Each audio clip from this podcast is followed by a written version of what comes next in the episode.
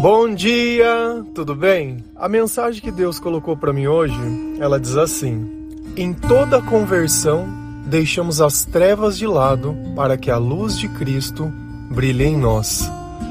Senhor, tende misericórdia de nós. Perdoa, Pai, todos os nossos pecados. Livra-nos de todo mal. Nos afasta de tudo aquilo que não vem de ti.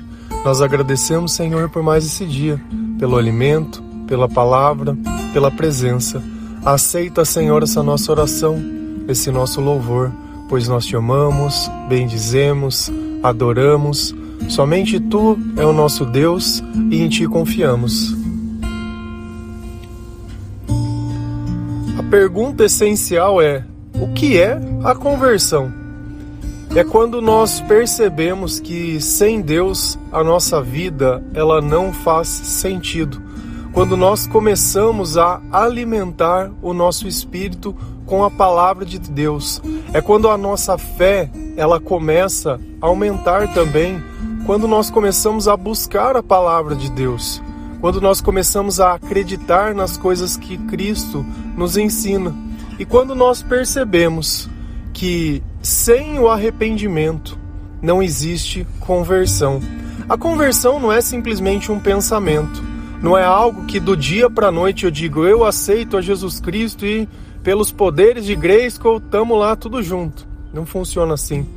Não é algo que acontece magicamente, como o batismo, que eu vou lá e desço as águas entregando a minha vida ao Senhor e quando eu volto, pronto, virei um super crente.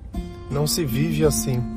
A conversão é quando nós deixamos de questionar deixamos de imaginar ou se perguntar se Deus existe ou não. É quando nós obedecemos sem ficar colocando pormenores se eu concordo ou não concordo. Quando Jesus, ele se torna vivo. Quando Jesus ele participa da nossa vida, quando nós conseguimos sentir o Espírito Santo pulsando dentro do nosso coração, quando os nossos pensamentos eles se encontram com clareza, é quando nós começamos a perceber que de repente os nossos amigos não eram tão amigos assim e que as pessoas à nossa volta elas estavam mais interessadas nos seus interesses ou nas coisas que nós poderíamos proporcionar do que propriamente se eu estou melhor ou não. Se a gente vai lá na palavra de Deus, em 2 Coríntios 6, versículo 14, a palavra ela diz assim: Não se ponha em julgo desigual com descrentes, pois o que tem em comum a justiça e a maldade? Ou que comunhão pode ter a luz com as trevas? Aqui tem uma palavra que eu não sei se você sabe o significado: julgo. Julgo não é da palavra julgar. Julgo, você sabe o que, que é? Sabe quando você vê dois animais que existe um pau em cima deles e um tá do lado do outro, aquilo puxa uma carroça? Aquilo é o jugo. O jugo é o que amarra duas coisas junto. E a palavra está perguntando assim: não se coloque em julgo desigual com descrentes. Então imagina que a situação que eles querem que nós imaginamos é que existe um, um pau daquele, e de um lado existe um boi crente, e do outro lado um boi descrente. Será que essas duas pessoas elas têm os mesmos objetivos na vida? Será que o comportamento dessas duas pessoas elas são iguais ou são totalmente diferentes? Quando nós nos convertemos, nós deixamos de ser os descrentes para se tornar crente. E aqui fica uma coisa que nós temos que entender. Não existe julgo desigual. Deus ele não vai participar da maldade, da injustiça. Deus não vai participar das trevas. O que, que isso quer dizer?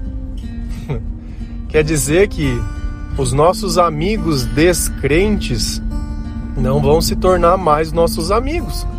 Porque antes eu era aquele que ajudava a dividir a conta das drogas, do bar, que passava a buscar para sair à noite, que fazia tudo aquelas lambanças do jeito que queria.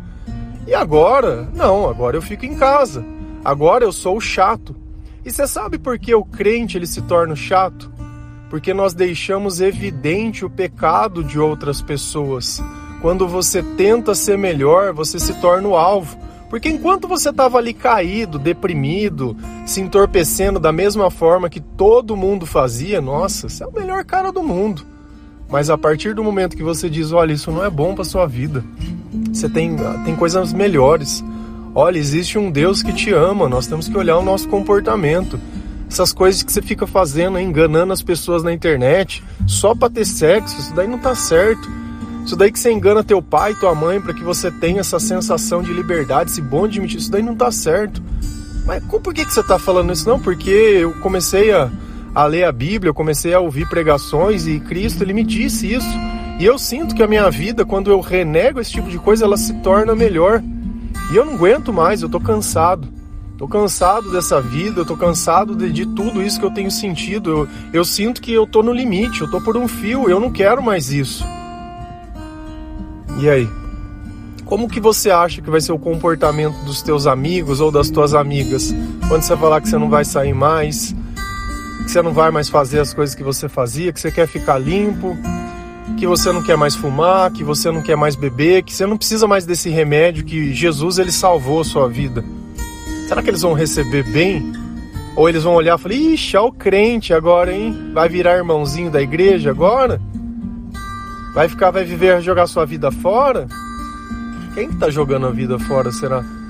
Será que é aquele que é escravo dos prazeres, que não consegue ficar em casa, onde antes era apenas o final de semana, né? Que ele saía para fazer as bandagens dele, agora é todo dia.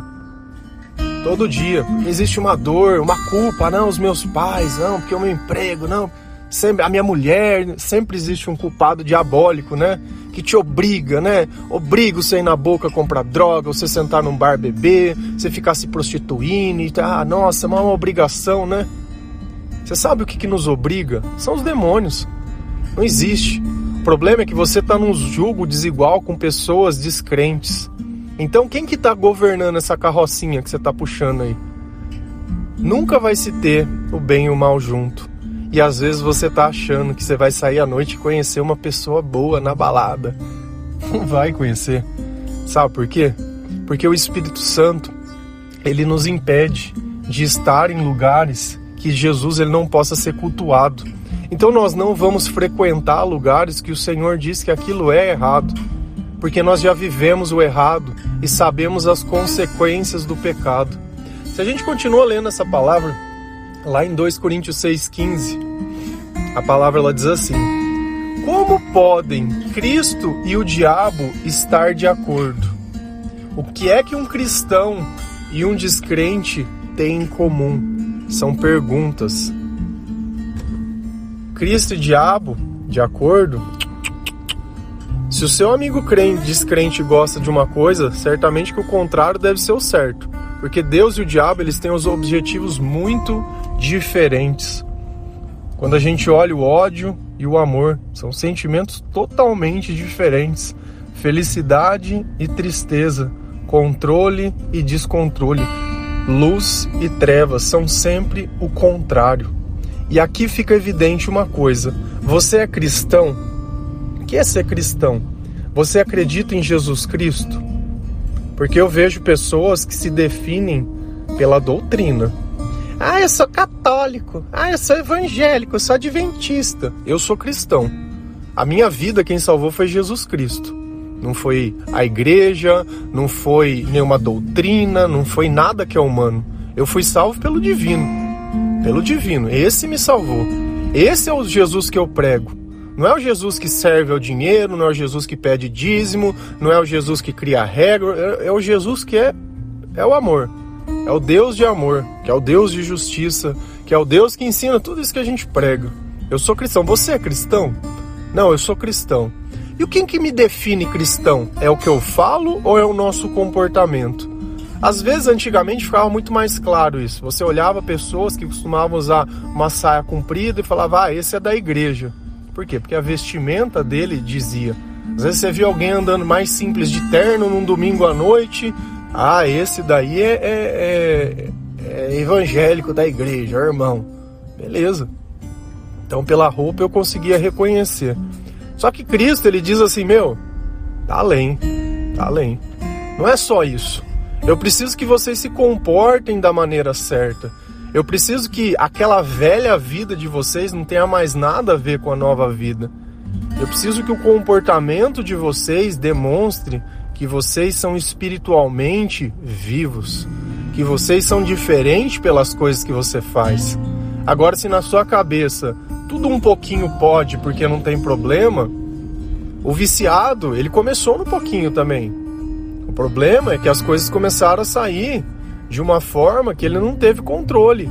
E cada vez o pouquinho foi ficando mais um pouquinho. O pouquinho ele não pode. Enquanto a gente está se convertendo, o pouquinho ele não tem parte. O descrente ele não tem parte. Aquele comportamento antigo ele não tem parte. Olha a pergunta que Deus nos faz. Como pode Deus e o diabo estar tá de acordo? Como é que você cria um evangelho que ele divide? Se Deus diz não, ah, não, mas é que. Cara, Deus pediu a tua opinião? Deus ele não pediu a tua opinião. Foi você que escreveu a Bíblia? Não foi. Você não quer seguir o que Cristo fala? É simples. É tão simples resolver isso. Você não é cristão. Ponto. Vive do jeito que você quiser. O diabo ele permite que você viva a sua vida do jeito que você quiser. Pode viver. Ele vai te dar a autoridade para fazer tudo o que você quiser, para você terminar morto, para você terminar preso, para você terminar viciado, drogado, para você acabar num acidente. Ele vai te dar toda essa autoridade. Pode governar a tua vida do jeito que quiser, porque seguir a Cristo é chato. Ele só fala não, não. Quer que eu dou um exemplo? Você tem uma filha. Vamos administrar a vida dela. A sua vida, sua filha vai chegar para você e falar assim: "Papai, eu quero me tornar uma prostituta. Eu acho tão bonito ficar saindo com homens casados por dinheiro. Posso? Não, filha, que isso? Isso não é coisa que uma pessoa faça. Esse é o cristão. Isso é Deus falando para você não. Por quê? Porque o não de Deus é justamente para a imoralidade, para as coisas que podem destruir a tua vida, destruir o teu caráter e trazer consequências. Agora o diabo, nossa filha, que legal, bom que vai dar dinheiro, né? Ah, os meios se justificam, né? E aí, você quer seguir a quem? Quando Deus diz não para alguma coisa, é justamente isso. Quando ele fala não, é para as coisas que podem te escravizar. Tudo posso, mas nem tudo me convém. Tudo posso, mas não me deixarei escravizar por nada. E aí? E aí, quem que você quer que governe a vida da tua filha? Quem que você quer entregar a tua vida? Você acha que teu pai, a tua mãe sente orgulho das coisas que você. Se, se você pudesse contar tudo como as coisas são, como, como eles iriam te tratar? Percebe que às vezes as coisas que a gente gosta de uma vida descrente já não tem mais nem sentido na vida de crente, já não tem mais nem papel, já nem cabe. Nós nem temos mais idade para fazer muitas dessas coisas e ainda vivemos como se aquilo fosse a coisa mais importante do mundo. E o ponto central de tudo é que nós não fazemos isso porque nós temos escolhas, mas nós fazemos isso porque nós não aguentamos mais. Então nós vestimos essa fantasia de descolado, de legal, de independente, de forte, disso, daquilo.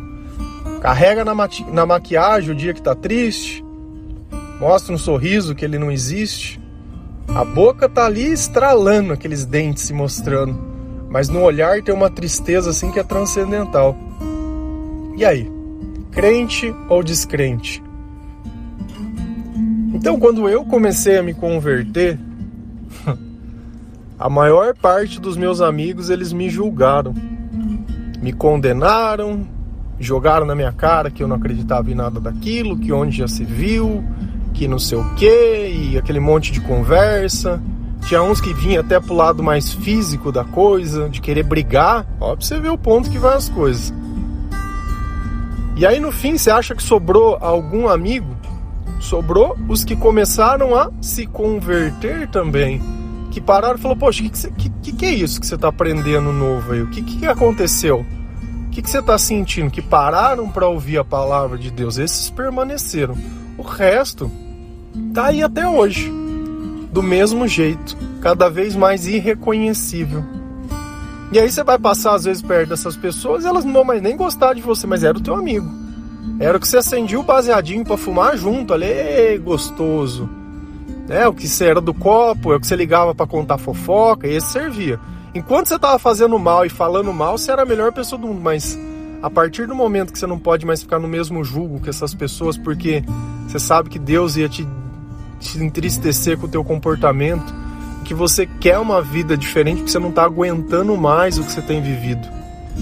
E aí você tem notado que a sua vida ela tem mudado dentro de você de uma forma tão grande, tão poderosa, que às vezes você fica até em dúvida se tudo aquilo é verdade, se você é merecedor. Se a gente continua lendo a palavra lá em 2 Coríntios 7, versículo 1, a palavra ela diz assim: Meus queridos amigos, todas essas promessas são para nós. Por isso, purifiquemos a nós mesmos de tudo que torna impuro o nosso corpo e a nossa alma. E temendo a Deus, vivamos uma vida completamente dedicada a Ele. Eu acho que a, que a Bíblia ela é importante de uma forma, porque tem versículos aqui que a gente só vai entender quando a gente começar a se converter, que vai começar a fazer sentido quando a gente experimentar os mesmos sentimentos. Olha a palavra que ele usa, meus amigos. Todas essas promessas são para nós. Então eu poderia estar dizendo para as pessoas que me julgam, olha, tudo isso que eu tenho vivido não é só para mim, mas é para todos nós. Só que nós precisamos purificar o nosso comportamento, tirar tudo aquilo que é ruim da nossa vida, tudo aquilo que nos escraviza, tudo aquilo que nos domina, tudo aquilo que nos envergonha, tudo aquilo que nos entristece, tudo aquilo que nós não aguentamos mais. Porque se eu preciso parar para pensar se é bom ou é ruim algo, é porque é ruim. Porque o bem, ele não deixa dúvidas. E do que, que nós devemos nos purificar? De tudo que nos torna impuro, de tudo que contamina a nossa alma. Você acha que a droga, ou a bebida, ou o remédio, tudo aquilo que altera o teu psique, vai te causar que tipo de bem? Você consegue ver um Jesus chapado, que ele não suporta a própria vida, ele precisa se drogar. Você consegue ver um Espírito Santo, um Espírito de Deus, de santidade, vivendo nesse meio e nesse tipo de comportamento? Não existe. E quando eu falo remédio, eu não estou falando alguém que está tomando algo porque está doente. Eu estou dizendo aquele que toma justamente porque ele não está suportando a, a ideia de perdoar alguém, de amar alguém, de aceitar a própria vida, a própria história e seguir em frente. Aquele que não quer olhar os próprios comportamentos, as próprias palavras. Às vezes a gente reclama que os outros fazem as coisas, mas somos tão hipócritas que nós fazemos as mesmas coisas. Então, o meu comportamento para determinar que eu me converti, ele tem que ser diferente de quanto eu vivia antigamente. E principalmente diferente daqueles que não acreditam em Jesus Cristo. Então, se você acha que você vai fazer o mesmo que o descrente, cara, você não se converteu. E eu não estou dizendo para você, você é obrigado a fazer isso. Você sabe por quê? Porque quando nós nos convertemos, nós não sentimos mais vontade não é uma batalha. A batalha ela é espiritual. Eu não estou numa batalha carnal porque eu já não sou mais vendido pelo pecado, porque Cristo pagou um preço de sangue pela minha vida. E quando eu entrego a minha vida para Ele, Ele cuida dos meus caminhos, Ele cuida dos meus planos e dos meus sonhos. Então eu sou um mero, entre aspas, alguém que segue aonde o Espírito pede para ir. Pede e temendo a Deus, vivamos uma vida completamente o que? Dedicada a Ele. Não é dedicada para mim, não é dedicada para meu pai, para minha mãe, para minha mulher, para meu filho, para meu trabalho, é dedicada a Deus. Orando todos os dias, com louvores todos os dias, com leitura da palavra todos os dias. A igreja somos nós, nós somos o templo do Espírito Santo, nós somos o cristianismo. Olha para você ver que às vezes você não consegue entender uma coisa, que o teu comportamento ele faz diferença. Há dois mil anos atrás, Cristo veio à Terra, Cristo deu o exemplo, Cristo escolheu doze pessoas.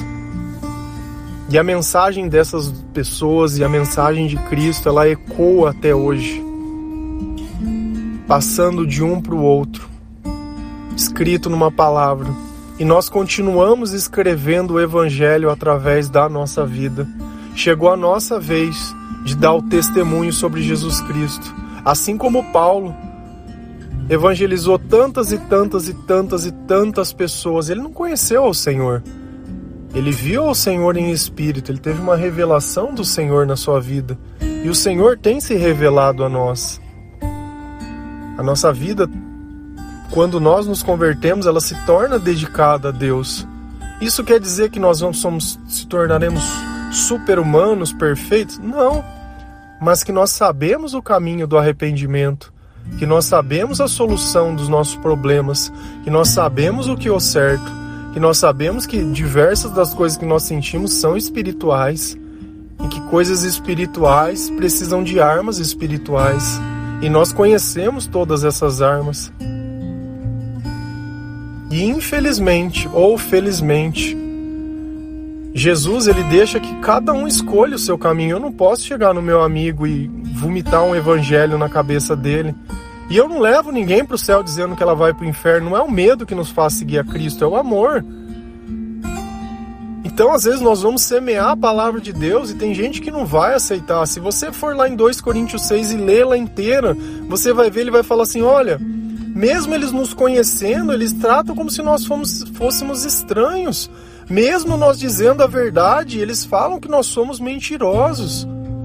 Mesmo assim, mesmo assim, eles sabem quem nós somos, mas eles querem fazer diferente.